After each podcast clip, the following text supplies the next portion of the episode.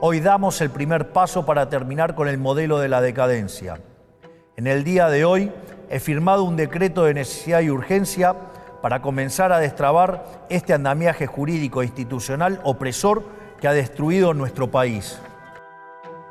Como nuestro modelo económico, a diferencia de todo lo que se ha hecho en los últimos 100 años, ataca el déficit, que es la causa de nuestros problemas y no las consecuencias del mismo, podemos comenzar hoy a destrabar todas estas regulaciones que pretenden aportar soluciones pero solo generan problemas.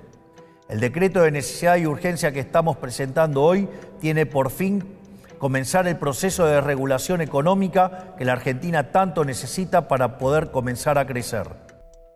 El presidente de la Nación, Javier Milei, anunció por cadena nacional la firma de un decreto de necesidad y urgencia que dispone una masiva reforma de leyes y la desregulación de la economía. En el episodio de esta semana, te contamos qué es un DNU, qué puede hacer y qué no un presidente a través de DNUs y cuál es su camino dentro del Congreso. Además, analizamos cómo impacta en tu vida el decreto en dos temas claves, la salud y la ley de alquileres. Esto es el podcast de Chequeado, un espacio en el que vamos a compartir con vos algunos de los chequeos para que sepas qué de lo que se dijo o escuchaste es verdadero o falso. También vamos a explicarte en profundidad un tema de actualidad y a traerte datos y contextos para que entiendas mejor las noticias. Soy Florencia Ballarino. Bienvenidos. Durante la campaña, el presidente había prometido reformas profundas que requieren de la aprobación del Congreso Nacional.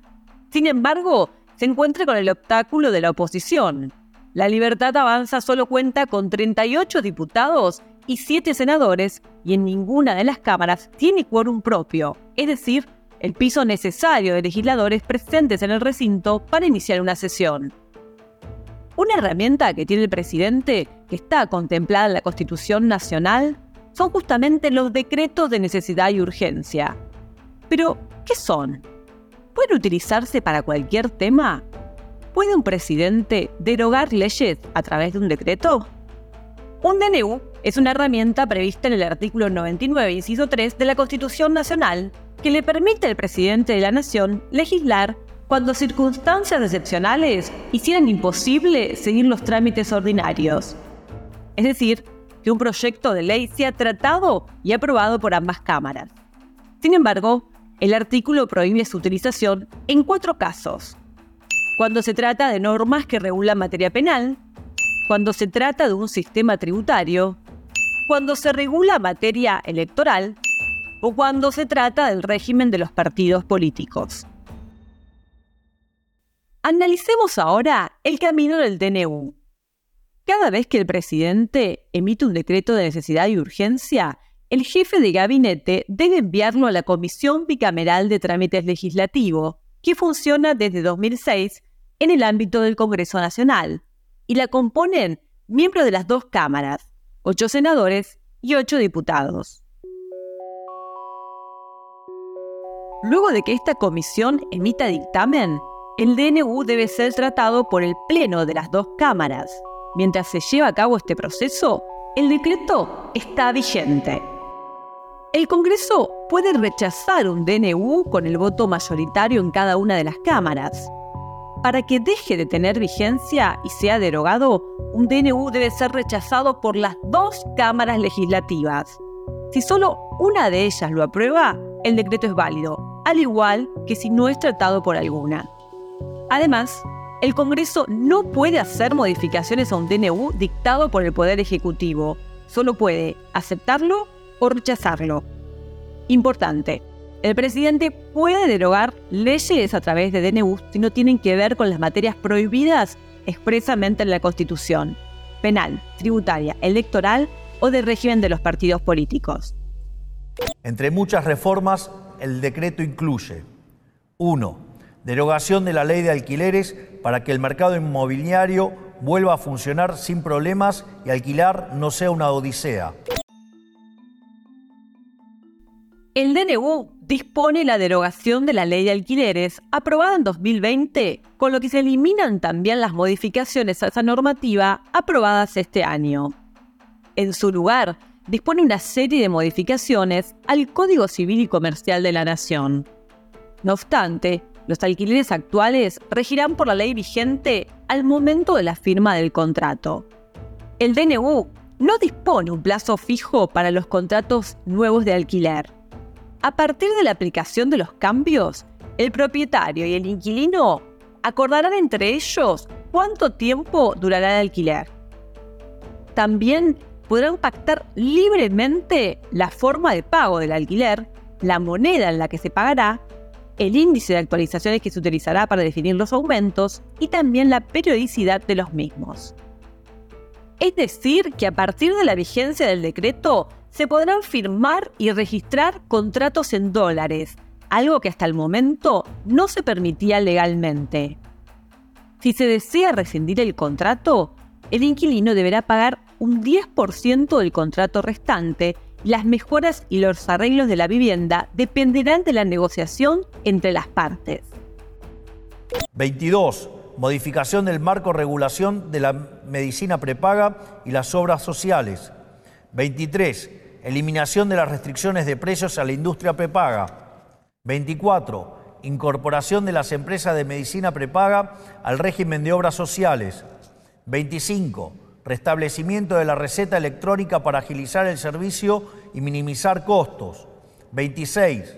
Modificaciones al régimen de empresas farmacéuticas para fomentar la competencia y reducir costos. ¿Cómo se traducen estos cambios en el día a día? El DNU establece que se deben liberar las restricciones de precios al sistema de medicina prepaga para aumentar la competitividad del sistema. Hasta el momento, la Superintendencia de Servicios de Salud tenía la autoridad de regular los aranceles cobrados a los usuarios y de establecer montos mínimos a pagar a los prestadores. El DNU firmado por el nuevo gobierno cambia por completo esta situación. Lo único que se seguirá regulando en términos de precios es la existencia de aranceles diferenciales para planes prestacionales según franjas etarias. Es decir, los adultos mayores seguirán pagando cuotas mayores que las personas más jóvenes. Hasta ahora, los aportes de un trabajador en relación de dependencia tenían que pasar por una obra social que actuaba como intermediaria y que retenía un porcentaje de los aportes antes de girar los fondos a las empresas de medicina prepaga, de acuerdo con lo solicitado por el usuario.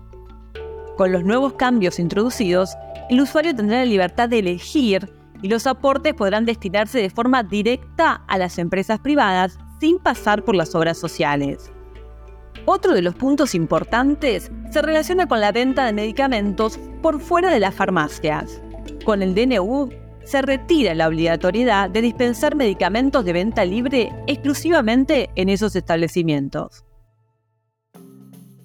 Como Miley, a lo largo de la historia, los presidentes han utilizado DNU para distintas materias y en diferentes circunstancias. Chequeado realizó un análisis de cómo se utilizó esta herramienta para gobernar entre 1989 y 2023, a partir de los datos publicados por el Sistema Argentino de Información Jurídica. En total, el presidente que más DNU dictó durante su gestión fue Néstor Kirchner del Partido Justicialista con 236 DNU. Le siguen Carlos Menem, también del Partido Justicialista, con 195, y Alberto Fernández, del Frente de Todos, con 177. Si se mira por la cantidad de días de gobierno, el presidente que más decretos de necesidad y urgencia dictó fue Alberto Rodríguez Sá. Estuvo solo 8 días en el gobierno y realizó 6 DNU, casi uno por día. Luego, quien le sigue en mayor cantidad de DNUs por día es hasta el momento Javier Milei, con 0,46, 5 decretos en 11 días de gobierno. Según un análisis del doctor en Derecho Alfonso Santiago, director de la Escuela de Política, Gobierno y Relaciones Internacionales de la Universidad Austral, entre 1983 y 2018, solo en dos casos hubo un rechazo del DNU por la Cámara de Diputados. Nunca el Senado rechazó un DNU, por lo que ningún decreto desde el año 2006 hasta la fecha fue derogado por la intervención del Congreso. Si querés saber más sobre esto y otros temas, entra a chequeado.com o seguinos en las redes. Si tienes una idea o algún tema del que te gustaría que hablemos en un próximo episodio, escribinos a podcast.chequeado.com. Y si te gustó este episodio, seguinos en Spotify o en tu app de podcast favoritos y recomendanos a tus amigos. Es una producción original de Chequeado en colaboración con Posta. Las notas sobre las que se basa este episodio fueron escritas por José Jiménez, Rosario Marina y Lucía Gardel. La producción está a cargo de Guido Escolo y Josefina Delía y la edición es de Jeremías Juárez. Soy Flor Valarino. Hasta la próxima.